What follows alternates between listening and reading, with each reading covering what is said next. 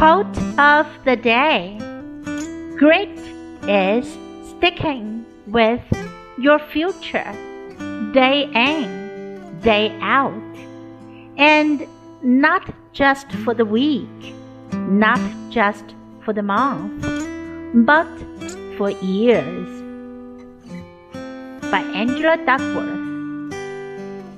坚韧不拔是坚持你未来的每一天，不只是一周，不只是一个月，而是今年。Grit is sticking with your future day in, day out, and not just for the week, not just for the month, but for years. Word of the day grit, grit, 勇气，毅力。